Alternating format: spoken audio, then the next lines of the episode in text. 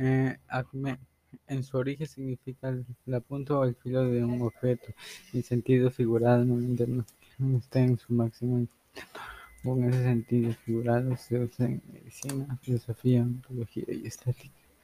En medicina corresponde al periodo de mayor intensidad de una enfermedad, en que los síntomas ofrecen su intensidad máxima, su crisis o su estado crítico, también llamado clímax.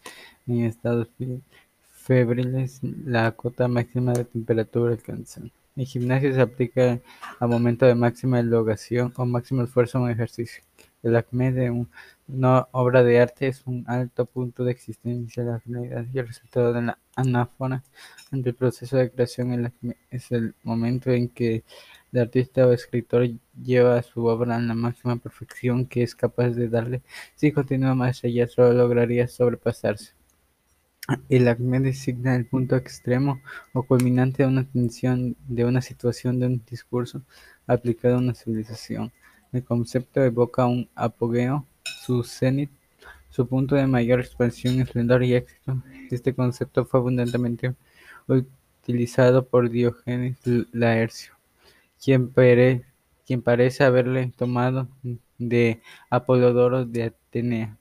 El término latín fluid a veces es también utilizado este concepto designa o señala el punto culminante de la vida de una persona que antiguamente se suponía que se alcanzaba alrededor de la cuarta década de la vida.